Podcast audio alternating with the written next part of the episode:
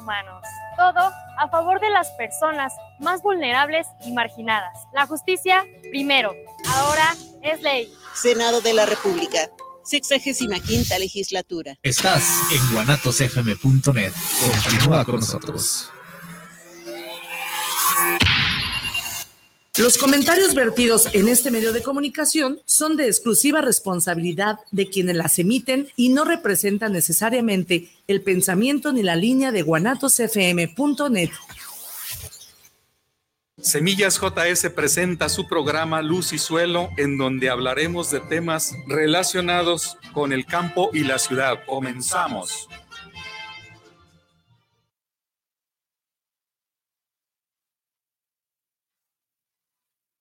Muy buenas tardes. Una vez más en este programa de Luz y Suelo que presenta su programa cada martes a las 5 de la tarde para presentar temas de interés agronómico. Antes de iniciar este programa, quiero mandar un saludo y felicitaciones a quien cumplen años y se la están pasando muy a gusto con su familia. Abrazos. Tenemos el día de hoy una invitada especial, la doctora Ofelia Vargas Ponce que es profesora investigadora del Centro Universitario de Ciencias Biológicas y Agropecuarias y jefa del Departamento de Botánica y Zoología del mismo centro. Lo cual, pues le damos la bienvenida a este programa y pues vamos a hablar de un tema muy interesante para lo que es el campo, para quienes nos escuchan, para lo que vienen siendo ingenieros y técnicos y agricultores y quien nos observa, quien nos escucha. Pues bueno, es tema de interés. Doctora, bienvenida. José, muchas gracias por la invitación. He esperado mucho tiempo para venir y ser parte de, tu programa. Comparto contigo el gusto por los tomatillos. Sí, fíjate que eh, ya van este, bastantes programas, más de 100 programas en, este, en, esta, en esta estación y siempre tenía la curiosidad y tenía la, pues, este, quería que vinieras a este programa puesto que ya he hablado en alguno de ellos de tomate de cáscara, pero no es lo mismo este, expresar con otra persona y dialogar de lo que viene siendo el tomate de cáscara y la importancia que tiene en nuestro país. Y pues quiero comentar a nuestro público que la doctora y yo hemos trabajado por mucho tiempo, muchos años, y hemos tenido muchos recorridos a nivel nacional para eh, eh, recolectar este, esta especie, este género, pues que es de mucha importancia. Y me gustaría pues que nos hablaras de este género en sí, la importancia que tiene no nomás a nivel este, México, sino a nivel internacional y el impacto que tiene esta, esta planta que es muy originaria de nuestro país. Adelante, doctora. Gracias, José. Sí, desde el año 2002 empezamos a colaborar contigo en el reconocimiento de, las especies, visitas a campo, con productores. Hicimos alguna vez una feria de tomate de cáscara para dar a conocer algunas plantas y para conocer también qué materiales cultivan los, los productores. Me gustaría eh, comentarle al público, a quien nos está escuchando, que los tomatillos se eh, incluyen o se consideran, su nombre taxonómico con el que lo reconocen los botánicos es eh, el género Physalis, ¿sí? Entonces el género Physalis va a abordar a todas, abarcar a todas las especies de Physalis en el mundo. Quiero decir que este género tiene una distribución americana. Solamente crece de manera natural en América se reconocen como 80 especies, de las cuales 65 crecen en nuestro país y casi el 50% de ellas, el 35%, son endémicas a México. ¿Qué significa? Que crecen en solo unas cuantas localidades o unos cuantos estados en el país, pero no excede su distribución más allá de, las fronteras de México. Entonces, ese es el término que usamos los botánicos para definir endemismo. Eh, dentro de esas, y bueno, ¿qué quiere decir que nosotros tengamos 65 especies en el país? Pues que México es el centro de diversidad del género. Es decir, somos ricos en especies de tomatillos silvestres. Estos tomatillos, ¿dónde los encontramos? Los tomatillos se van a encontrar Fíjense que esa gran diversidad eh, incluye que tienen una eh, se encuentran en diferentes tipos de hábitat o vegetación, que es como lo diríamos más eh, de manera más sencilla. Entonces, hay algunas especies, José, y tú conoces alguna. ¿Te acuerdas que hay una especie que crece junto a las dunas costeras? Ah, sí, sí, claro, es, es una Physalis minuta, si no me equivoco, ¿verdad? Todo un taxónomo. Sí, sí, este, Physalis minuta. Fíjate que ya que me recuerdas, este, andaba en colecta o andábamos en colecta y curiosamente, eh, una ocasión andando en la playa, eh, no tanto colectando, estando abajo de una palmera y, es más, llegaba posiblemente en algún momento el, agua de mar ahí, voy viendo una planta que se me hacía familiar y voy viendo que eran unos tomatitos dije, pues estos son tomates. Y recuerdo que, pues, eh, obviamente tú los clasificaste, esa, esa planta, y, ya me dijiste cuál era. Y a, partir de ese momento, ahora cada vez que voy a la playa, ando viendo a ver dónde aparecen esos tomatitos. es interesante, sí, es interesante ver cómo esa especie en suelo prácticamente es pues, con sales, salino, y pueda desarrollarse en, en, ese, en, ese, en ese lugar. Eh, fue en unas playas acá de, la, pegado a lo que es Tomatlán y me tocó hacer otras colectas acá para San Juan de Lima, que está acá por Michoacán, y de, Colima, de, Colima, y Michoacán, en esa parte, que es donde se encontraba la, una, la mayor parte de población de esa especie. Y es bien interesante conocer esa diversidad y saber hasta dónde podemos encontrarlos. Fíjate que que entonces crecen en las dunas costeras, como tú dices, en, que reciben aguas salobres, pero y también las tenemos en basureros, que son muy comunes, ¿qué quiere decir? En lugares con mucho disturbio del humano que ha abierto los caminos o a la orilla de caminos de cultivos también los vamos a encontrar. En áreas donde tenemos como bosque tropical, que huizaches, mezquites, nopales, pero también los vamos a encontrar otras especies en bosques donde hay pinos, encinos, es decir, más fríos, ¿sí? Y también en áreas donde son templadas, muy frías, pero muy altas ya la, eh, la altitud a donde crecen. Por ejemplo, en la punta del Nevado de Colima crece una especie que tiene ahora sí que un nombre muy, muy propio de nosotros, náhuatl, que es Physalis costomatl, ¿sí? Que quiere decir como costomate. El nombre común con el que lo reconocen es costomate. Eh, y ese también lo vamos a encontrar en, en, la Sierra Gorda de Querétaro, es decir, en todas aquellas este, montañas de ese cinturón, el eje volcánico que atraviesa nuestro país, desde eh, Nayarit hasta el estado de, Veracruz, hasta esa parte de la costa, siempre en esos picos de esos cerros, a esas altitudes, 3.200 metros, 2.300, mientras que no haya nieve, por supuesto, mientras que la temperatura sea esa, en esos bosques templados vamos a tener esa especie por allí. Entonces, este, eh, mencionaste algo muy interesante que creo que sería bueno comentarlo ¿Cómo conocer a los tomates? Nosotros conocemos todos los tomatillos con que nos hacemos salsa, ¿sí? Los hemos visto de color verde el fruto, color moradito, un tanto amarillento también. Sin embargo, cuando vamos a campo, en condición silvestre, es decir, que no son cultivados, también la gente los aprovecha. ¿Cómo los reconoce? A partir de ver que tienen esas cascarita cubriendo este, el, fruto. protegiendo lo que es el tomate de cáscara. Entonces eso nos permite a nosotros decir, ah, bueno, así lo, lo reconozco yo como botánica, que me interesa conocer cuántas especies crecen en México, dónde crecen, cómo son sus rasgos, si sus flores son chicas o grandes, o si el fruto es chiquito o grande o ácido o dulce pues hacemos esos recorridos en campo y, como tú dices, colectamos el material, ¿no?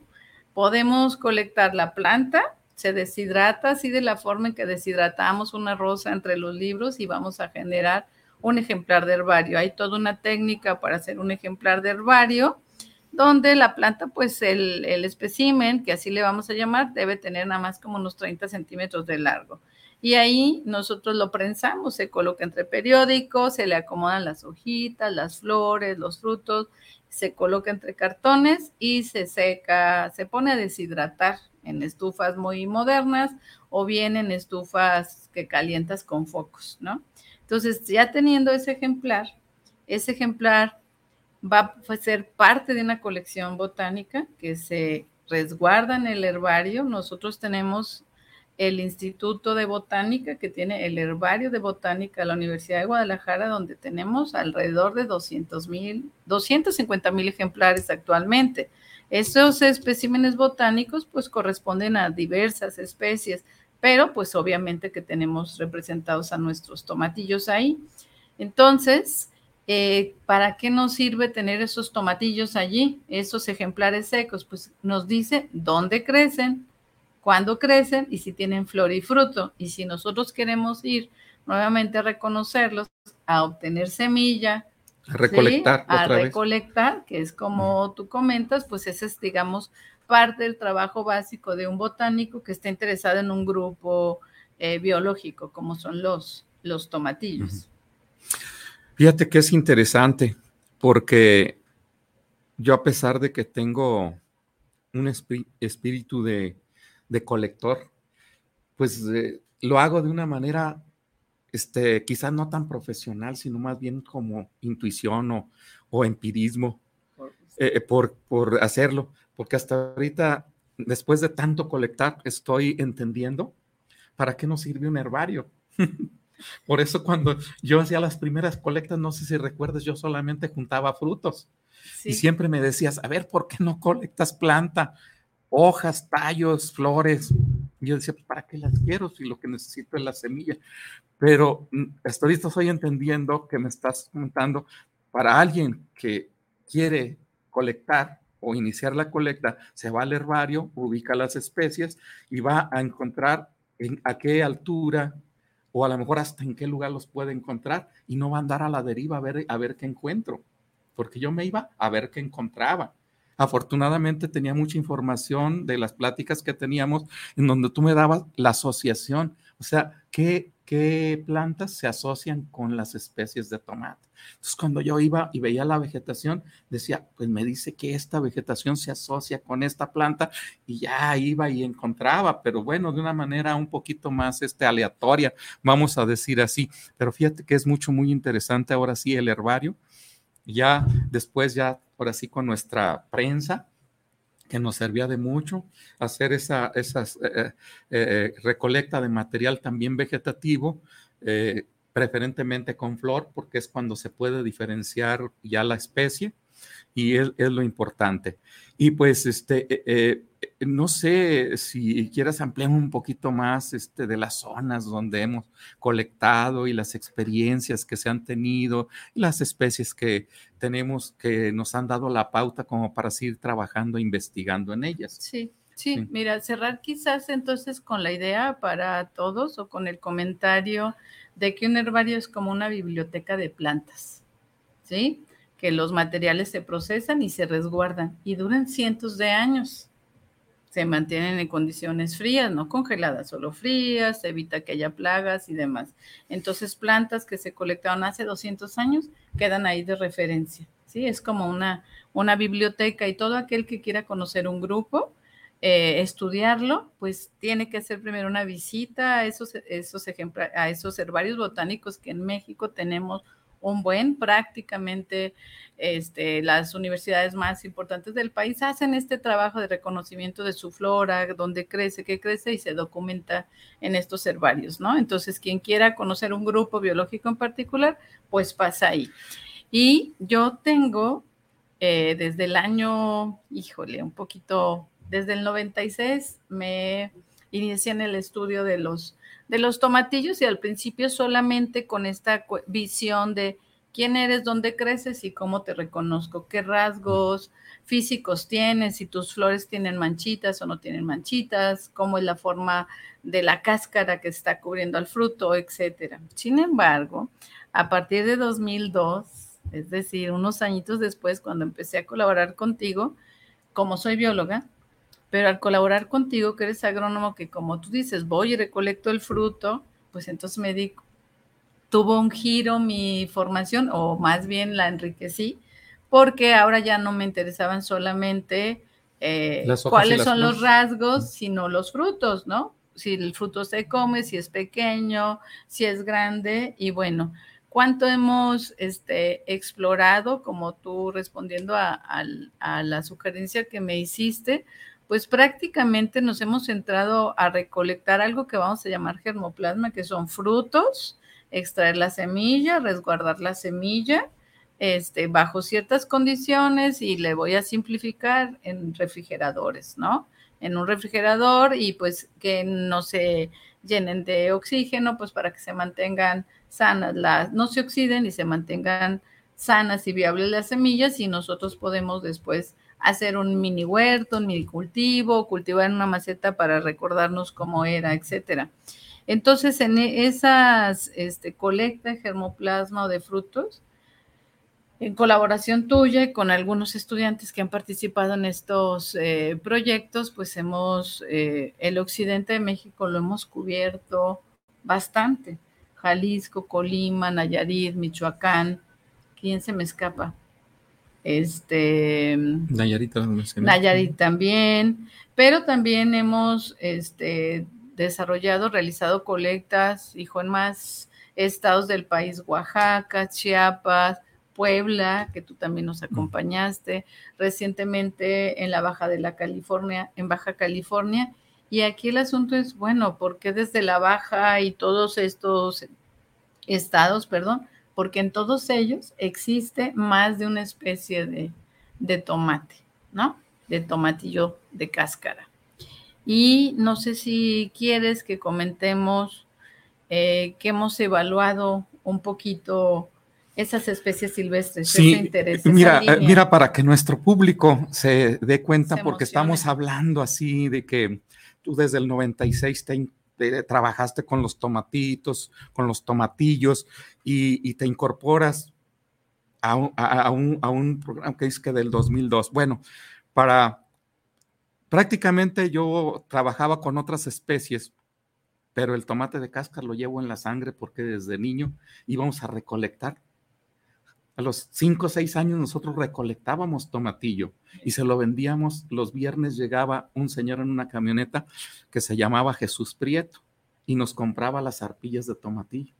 Y realmente ganábamos más que los jornaleros con la recolección del tomatillo. Entonces el tomate yo lo llevo presente toda mi vida desde la salsita que nos comíamos y la recolección. Pero en el 2000, eh, en, el, en 1999, por ahí trabajando con un grupo de productores de Zacualco de Torres que querían una variedad de fruto morado y de hábito rastrero, empecé a trabajar con mejoramiento genético. Y en el 2002 que se abre un proyecto, que es un, un proyecto del programa del CINAREF y de, a través de la Zagarpa, que eh, se abrió un proyecto pues empecé a participar yo en recursos fitogenéticos casi accidentalmente, porque yo no tenía un proyecto así como tal de recursos fitogenéticos. Pero cuando nos abrieron ese espacio en la Zagarpa, pues yo me acordaba que, eh, que, estabas tú trabajando con esos tomates, pero en ese momento estabas este, eh, eh, fuera haciendo el, doctorado, En, Yucatán y pues no, no te pudiste incorporar hasta casi dos o tres, dos años después, que fue en el 2002, que ya te incorporaste y trabajamos.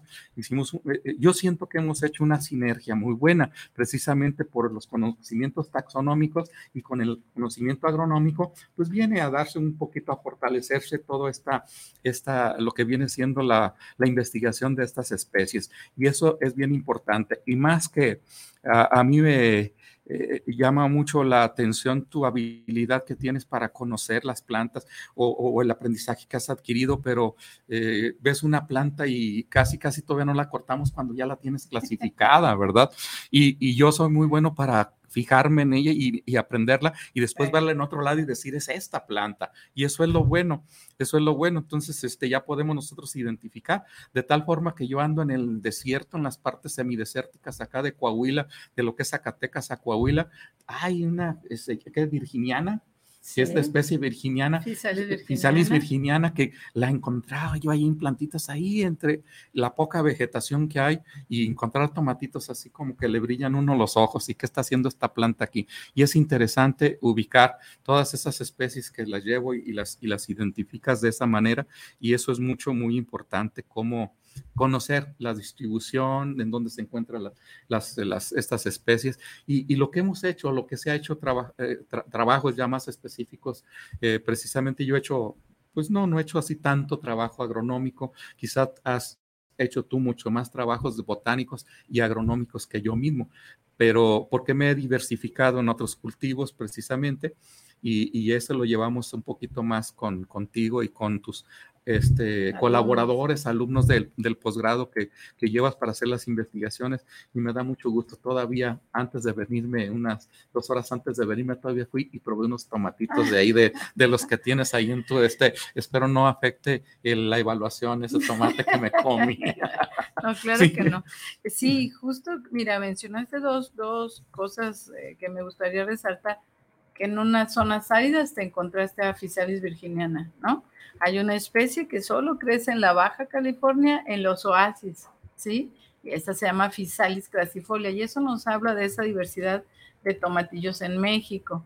Eh, cuando tú hablas este, de que cosechabas y piscabas, más que nada este, recolectabas tomatillos milperos que crecen justo entre la milpa de manera natural, creo que es algo que prácticamente todos los mexicanos, al menos aquellos que estamos en zonas más rurales, que no son ciudades donde no se cultiva mucho, este, hemos tenido ese contacto, ese contacto de, ah, pues el tomatillo milpero es más dulce, se venden solo a cierta estación, es de recolecta, y pues ahora sí que los, este, pepenadores o recolectores adicionales son los que te lo hacen llegar por kilos o por arpillitas o demás, y que son esos tomatillos realmente diferentes en tamaño, sabor y en el origen que los cultivados, ¿no? Porque los cultivados, pues estableces tu parcela de cultivo, este, ya sabes que vas a tener, sus cuidados y demás, pero estos son lo que podríamos decir espontáneos, ¿no? Que crecen en esos, en esos espacios. Y sí, en ese sentido, este, el haber eh, eh, colaborado contigo y vislumbrado esta importancia de que, bueno, hay que saber qué tipo de tomatillo tenemos, cuánto nos podemos comer, cuáles sí son buenos, cuáles son ácidos, porque ninguno es tóxico, eso es algo muy importante. Hay unos más ácidos que otros, hay unos de un fruto muy pequeño que luego de pronto, pues uno di diría, no, este no lo cultivo ni de broma, porque si me tardo este, cinco minutos para Sí. obtener un frutito de Por cinco ejemplo, milímetros, Por ejemplo, el ampla.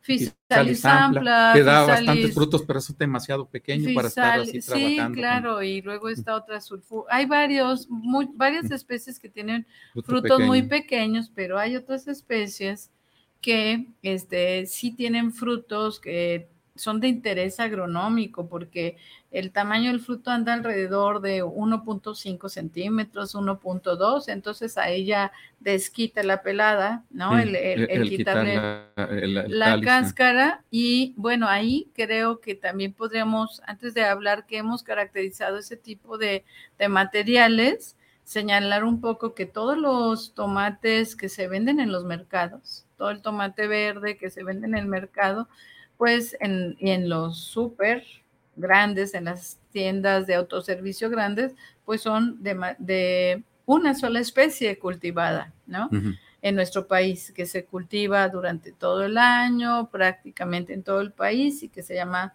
Physalis filadélfica, eh, que también a través del trabajo contigo eh, descubrimos aquí en el centro o nos enteramos, ¿no? Pero es descubrir, informarte que en, el, en un área tomatera del centro de Jalisco, que es Cuquío, ¿y cuáles otros que están por ahí? Se me olvidó el otro Pues, nombrecito. después de, de los municipios, pues está Islahuacán, Islahuacán, está Cuquío. está Cuquío, Ok. está este posiblemente allá pegadito ya Mesticacán.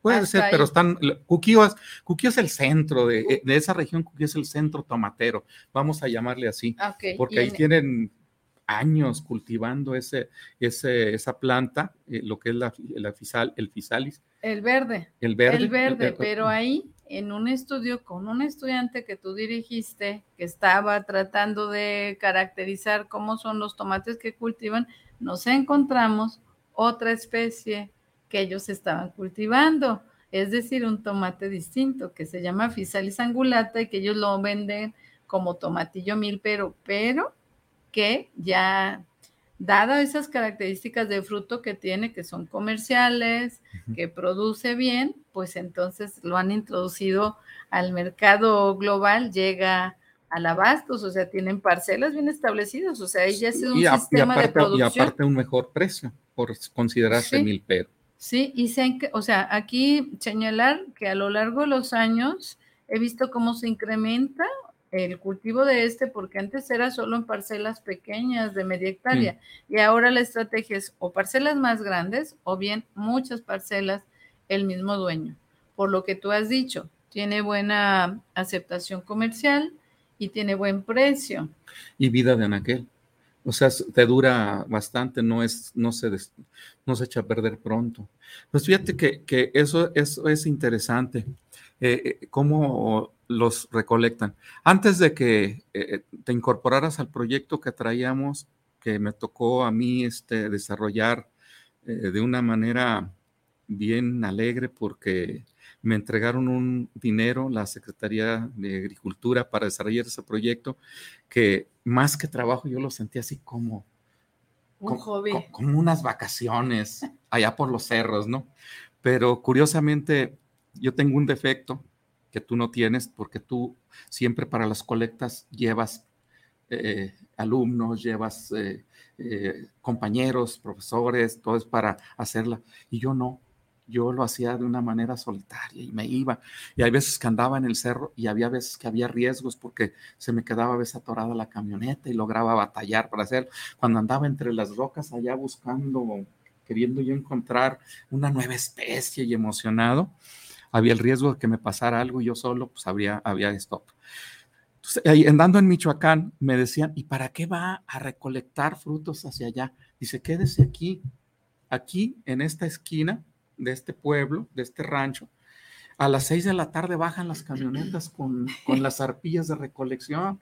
Dice, mire, va a llegar fulano que viene acá del rancho a este, va a llegar fulano que viene de este otro rancho, va a llegar mañana que viene de este otro rancho, y ahí agarra la muestra que quiera, comprado, si se la regalan o como usted quiera o como se den las cosas, y no hay necesidad que ande haciendo recolecta de todo eso. Entonces, para que te des una idea, estoy hablando del 2002. Posiblemente, no sé si a estas alturas todavía hagan recolección o ya se esté disminuyendo, pero era emocionante ver cómo llegaban con sus camionetas llenas, unas 15 o 20 arpillas o costales, pues con ventilación para, para la venta y muy bien pagados que eran esa, o sea, hasta tres o cuatro veces más el precio que era el tomate cultivado que conocemos de mayor tamaño. Pues eso, eso era, es lo interesante pues de esas, de esas colectas.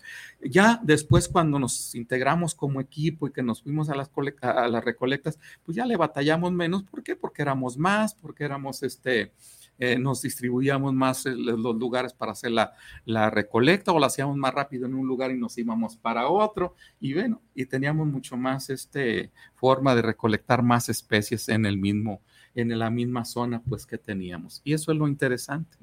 Sí, sí, fíjate que eh, en los últimos años que hemos hecho por ahí visitas todavía a parcelas tradicionales a productores de tomatillo, claro, este que se empezó a cultivar justamente en Cuquío y demás, ya se está cultivando, por ejemplo, en el municipio de Arandas, en Jalisco, que quiere decir que al ver, y es creo que parte de lo bonito que nuestros productores tradicionales, nuestros campesinos, ellos eh, saben elegir, o sea, saben elegir, ven un buen modelo, un buen candidato y empiezan a, a, cultivar y a producir cosas que de pronto no hacemos los científicos. O sea, realmente dependemos mucho del conocimiento tradicional para ir desarrollando ideas o apoyarte en ellos para ir desarrollando proyectos. Entonces, ese es una, eh, creo que es un ejemplo muy claro de cómo un recurso natural que tenemos, una especie silvestre que un recolector vio, que un campesino vio, que le creció por ahí en la milpa, porque crecen tanto la filadélfica como la angulata de manera natural en una milpa, ¿no? O sea, no en ninguna forma cultivada, sino natural, porque son naturales del país. Entonces, este, ah, ven el, fruto, lo seleccionan, le echan el ojo, como diríamos, de manera eh, más este, ordinaria, y pues entonces empiezan a establecer el cultivo y abren el, comercio, la venta y todo ese mercado eh, que lo recibe, porque en, por ejemplo, en Yagualica, Jalisco, sabes que el kilo eh, temprano de, este, digamos, en agosto, los primeros que, sacan, a principios de septiembre, los dan a 50 pesos el kilo, con todo y cáscara, ¿sí? Hasta 80 pesos el kilo, si es caro, de este mil pero. Mientras que nosotros podemos comprar entre 10 o 18 pesos máximo el kilo del tomate verde del grande en cualquier centro área de comercial. Entonces, eh, creo que de por ahí es una estrategia de los productores en generarse, pues en generar insumos que van a tener, van a ser bien recibidos por los consumidores, pero además de tener este, pues son ingresos significativos. Eh, incluso al principio me tocó ver en esta zona que recolectaban, tenían como tú dices su jornalero y lo estaban vendiendo así de temporada, como va saliendo. Pero hace unos tres años, que fue una última visita que hice a esas localidades, ya tienen la estrategia de recolectarlo todo y ¿qué crees? Ya lo llevan a lugares donde, ah, como un área de enfriamiento, como en el mercado de abastos, ya ves que tienen bodegas, ah, frías para congelar, para mantener frío, para mantener frío, no congelar, esa estrategia ya están haciendo.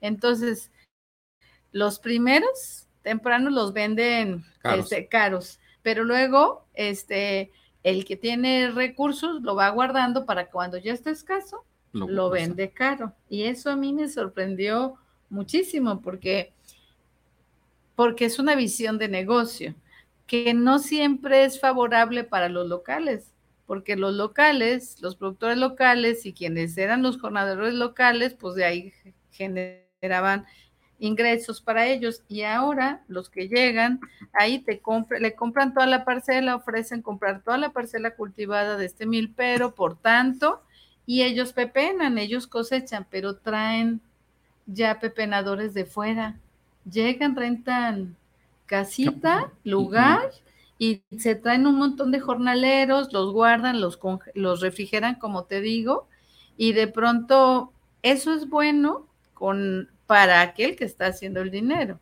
pero no para los jornaleros tradicionales, los locales, que de pronto pues ya, se ven desplazados. no sé si tú has visitado esa zona y te has dado cuenta de esa nueva estrategia. Sí, son, son estrategias que van buscando que muchas de las ocasiones quizá favorezca a unos, pero a otros los desfavorece como en ese sentido. Fíjate, ahorita que me estabas diciendo de las épocas diferenciales, me estaba acordando que cuando fuimos a Zacualco de Torres, allá a Santa Catarina, que nos señalaban que había dos épocas de cosecha, que eran los tomates agosteños del mes de agosto y los otros que cosechaban por allá en el mes de noviembre cuando sembraban la, las guasanas del garbanzo. Entonces, este, ya eh, veíamos nosotros que ya los tenían hasta identificados en qué época cosechaban unos y en qué época cosechaban otros. Y eso es interesante. Bueno, estamos, estamos aquí dialogando muy a gusto y muy tranquilos, pero bueno, vamos a ir a un corte y regresamos en un momento.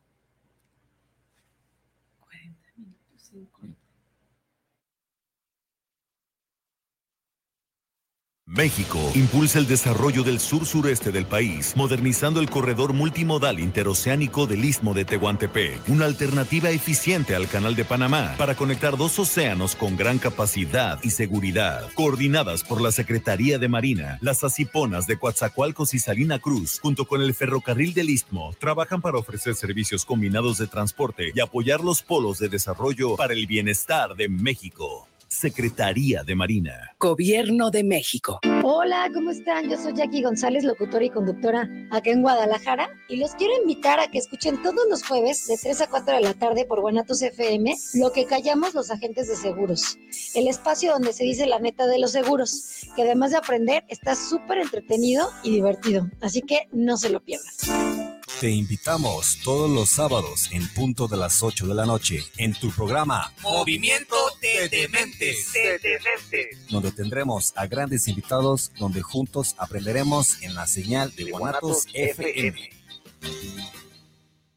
La información que se procesa en el entorno virtual resulta fundamental para la vida diaria y el desarrollo nacional. En la Cámara de Diputados creamos la Ley Federal de Ciberseguridad que define políticas públicas, una estrategia nacional y un catálogo de delitos virtuales y sus sanciones. Así, salvaguardamos la confidencialidad, integridad y disponibilidad de los sistemas de información en México. Porque México eres tú. Legislamos para todas y todos. Cámara de Diputados, Legislatura de la Paridad, la Inclusión y la Diversidad. Oye,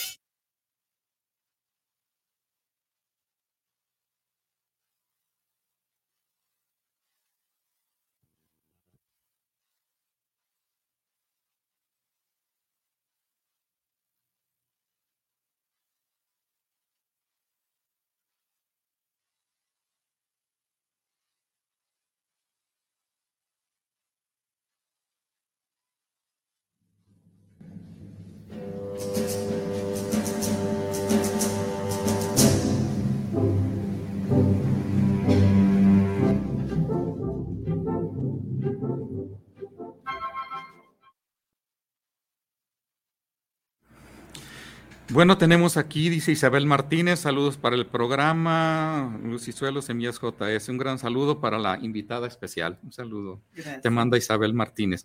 Victoria Ramírez dice saludos para el programa desde Tlaquepaque Centro. Un saludo nos manda. Ingeniero Manuel Rojas, saludos para el programa, de- para el ingeniero Sánchez. Los escuchamos en Tecomán, Colima. Bueno, pues quiero decir que ahí en Colima tenemos una, y se hizo una colecta ahí en, en, en el rancho El Potrillo, algo así, El Potrillo, ahí en el municipio de La Madrid, en Colima, y quiero decirles que ese es un tomate milpero que lo están cultivando y es filadélfica, no es este, no es angulata, que son pequeñas parcelas que ya la están cultivando y estamos hablando de hace 15 años aproximadamente de que ya tienen, lo más probable es que ya se cultiven más en Colima. Y también tenemos ahí de la, de la, se llama para, para el municipio de Comala, en una localidad que se llama La Caja la caja en, en, en, Colima. Entonces tenemos bastantes colectas de ahí de, de, Colima y pues un saludo a todo el estado de, de, Colima por pues tener también sus tomates ahí como riqueza este, en esta especie y en este género. Bueno, este, continuamos aquí con nuestra invitada este, para que nos siga platicando de qué, pues nos hemos hablado de, de, en sí generalidades y que tenemos una gran cantidad de colectas, pero bueno, esas colectas que tenemos, ¿qué hemos hecho o qué se ha hecho con ellas? A ver, doctora, este, adelante. Sí, sí, quisiera entonces este, compartir con todos que sí tenemos dos especies cultivadas así, de manera, le voy a llamar más comercial, con, de manera tradicional o bien más tecnificada, pero solo dos, dos, dos especies de esas 65 que crecen en México se cultivan. Eh, sin embargo, alrededor de otras 18 se cosechan, se colectan los tomatillos en, en sus áreas naturales donde crecen y la gente las consume, ¿sí? Las consume, hacen salsitas y demás, este, que les llamen milperos en general, sin importar eh, si se llama Juanita o, o Javiercito la especie. eh, sí. Pero entonces, en estas andanzas que hemos andado con, con el maestro José Sánchez, pues eh, nos interesamos también por hacer evaluación agronómica del desempeño agronómico de especies silvestres, es decir, tratar de promover, de diversificar el cultivo del tomatillo en nuestro país, porque tenemos especies que son ácidas, de sabor, como las que hacemos salsas, pero también tenemos al menos tres, bueno, tres bien identificadas de frutos grandecitos que nos producen eh, un tomatillo dulce, que te lo puedes comer como frutilla, ¿no? Alguno le llamó José Mango. Este, entonces, eh, lo que hemos desarrollado en colaboración con algunos estudiantes de maestría, eh, con varios estudiantes de maestría y con José Sánchez hemos llevado a cabo justamente estas evaluaciones agronómicas en campo, en las instalaciones ahí del, del Centro Universitario de Ciencias Biológicas y Agropecuarias. hemos sometido a cultivo al menos cinco especies, ¿sí?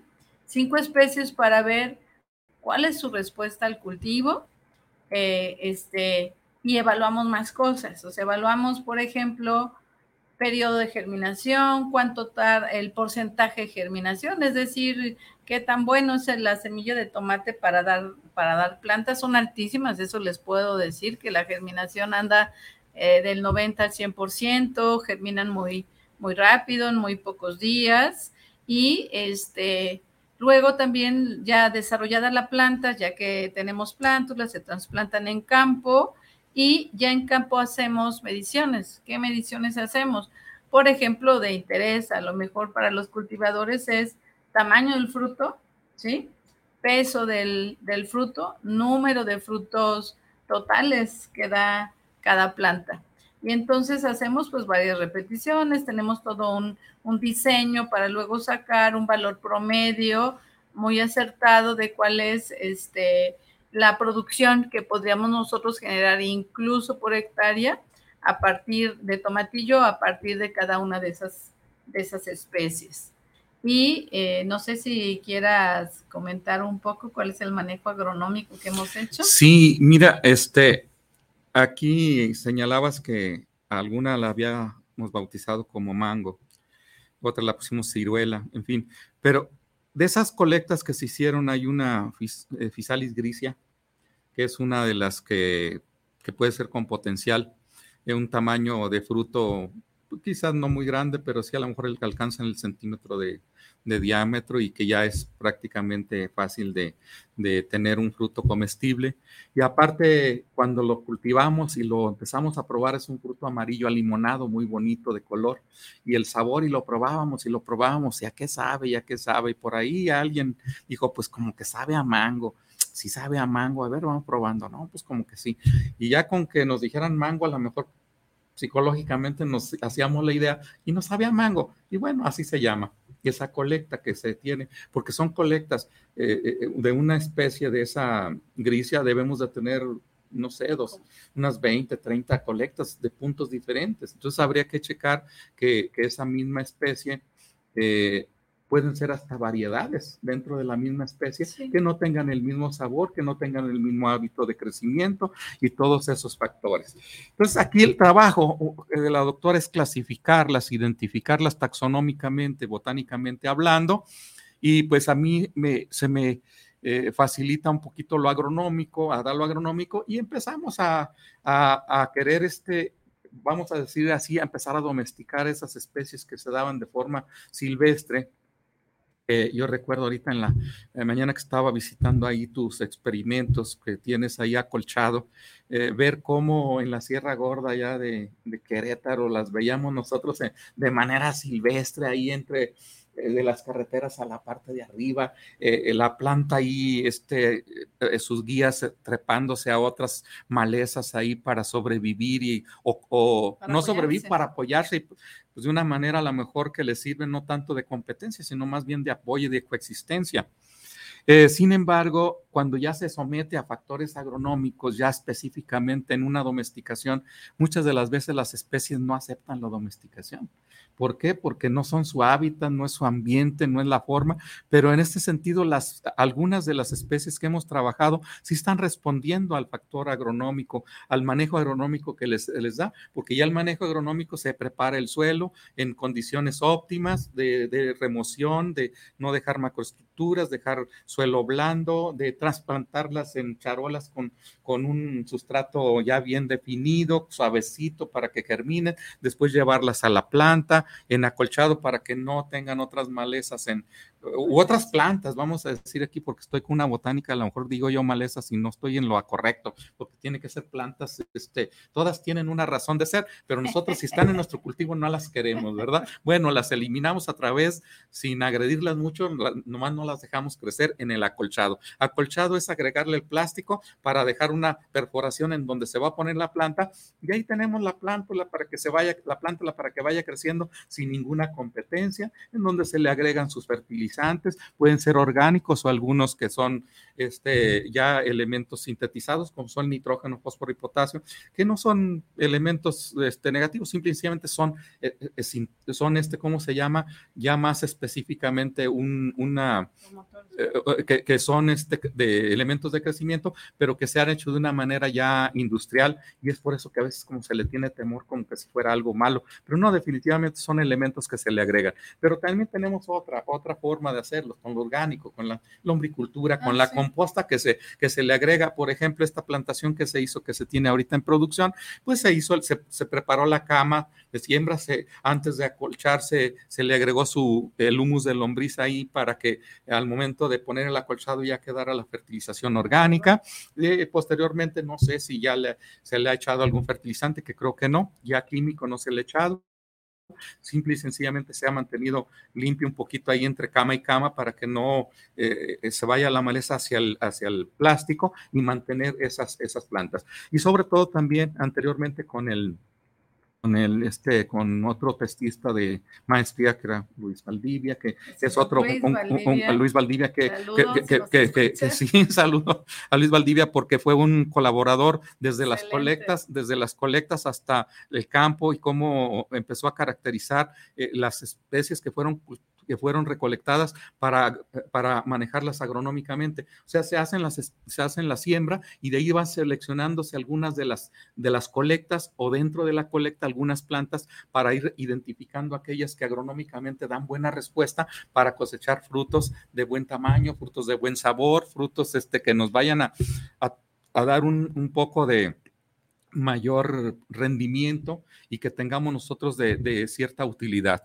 Y eso es lo, importante eh, eh, de, manejarlo. Y no, no tiene nada extraño ni nada extraordinario de un manejo agronómico para el cultivado, para el tomate cultivado. Es muy similar lo que se le hace, muy similar lo que se aplica, es muy similar para otros cultivos, de tal forma que no tiene, no vamos a decir que es algo, eh, son especies que deben de llevar un manejo agronómico muy ajeno al que se maneja de forma tradicional para otros cultivos, de tal forma que cualquier agricultor lo puede hacer. ¿Por qué? Porque pues, ellos saben hacer, hacer las, las siembras, ¿no? Sí, fíjate que nos hemos referido al cultivo de tomate como un cultivo rústico que no requiere eh, mucha tecnología, ¿no? Como tú has descrito bastante cómo se establece el, el cultivo, lo has hecho bastante bien, claro, así detalladito. Y bueno, dentro de estos, quizás para ir cerrando, comentar qué hemos encontrado. O sea, hemos encontrado que, por ejemplo, una especie que es muy solicitada, que se consume en campo, en Tlaxcala, pueblo y demás, produce una gran cantidad de frutos, ¿no? Porque las hemos incluso estado comparando, siempre ponemos un testigo que viene siendo esta angulata, ese milpero cultivado desde hace un buen eh, número de años y este, hemos encontrado, por ejemplo, caracterizado unas que son de frutos dulces y algunas que de pronto es demasiado ácida y uno se pregunta, pues, ¿por qué esta es ácida? En términos de sabor, pues hemos caracterizado el pH, el dulzor, este, cantidades de azúcar, de fibras, de ceniza. En este nuevo proyecto, pues vamos a caracterizar incluso tipos de azúcares y tipos, ¿sabes de qué? De antioxidantes. ¿Sí? De flavonoides, ¿cuáles tienen? Porque algo que no hemos señalado aquí es que el tomatillo es un alimento nutracéutico, ¿sí? Que tiene, nutracéutico se refiere a todo aquello que favorece a la salud, porque tiene estos flavonoides, por ejemplo, son de los más buscados en la actualidad comer, eh, consumir alimentos de ese tipo, entonces vamos a caracterizar este, flavonoides, se puede también a partir de hacer, análisis del fruto identificar qué tipo de aminoácidos tienen, eh, qué cantidad de ácido cítrico tienen y que bueno, pues eso nos da ciertas vitaminas, etcétera.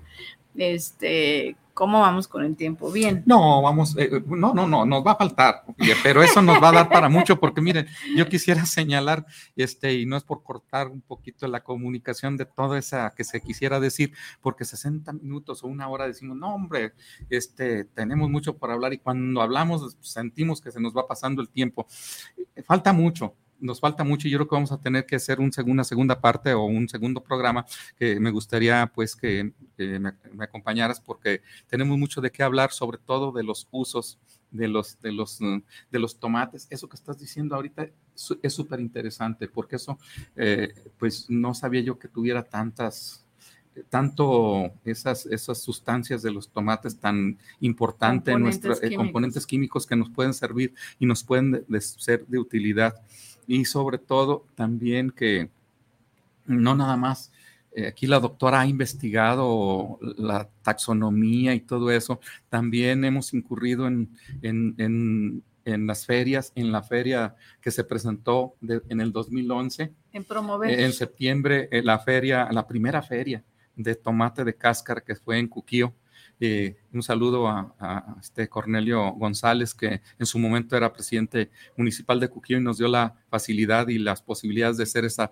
esa feria del, del, del tomate de, cáscara, en donde aquí la doctora pues, tuvo mucha injerencia en lo que viene siendo en la participación de lo que los, todo lo que se, se, ofreció ahí de los platillos y, y, todo lo que es la gastronomía del tomate de cáscara, concursos y todo lo demás, tuvo muy interesante. Y también participamos en otra, ya no recuerdo el nombre.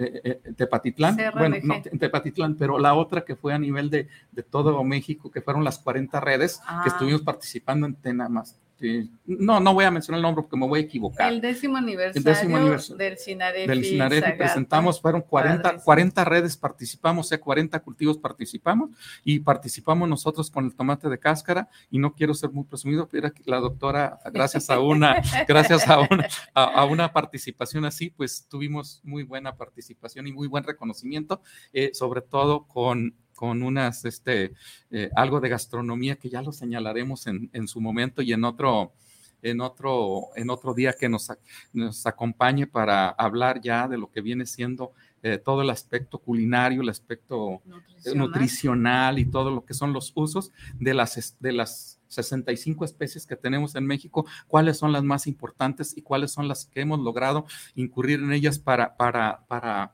para este para, poner como así es. Bueno, el tiempo se nos agota y quiero señalar aquí que también eh, Martín Martín Ramos, saludos para Semillas JS desde San Bernardino, California. Bueno, pues un saludo a todos aquellos que andan en el extranjero y que extrañan sus taquitos de de, con la salsa de tomate. Espero que en donde quiera que se encuentren logren tener una pues un platillo muy mexicano con nuestros tomatillos de cáscara. Un saludo para todos nuestros paisanos que están en el extranjero.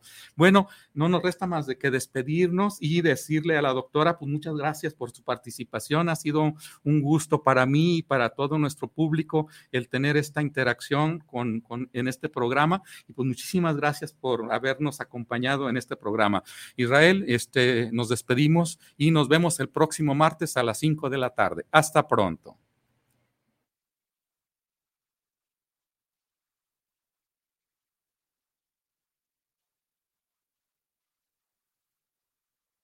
Este fue su programa Luz y Suelo, donde usted aprendió lo mejor de lo que ocurre en el campo y la ciudad. Los esperamos la próxima semana por, esta, estación.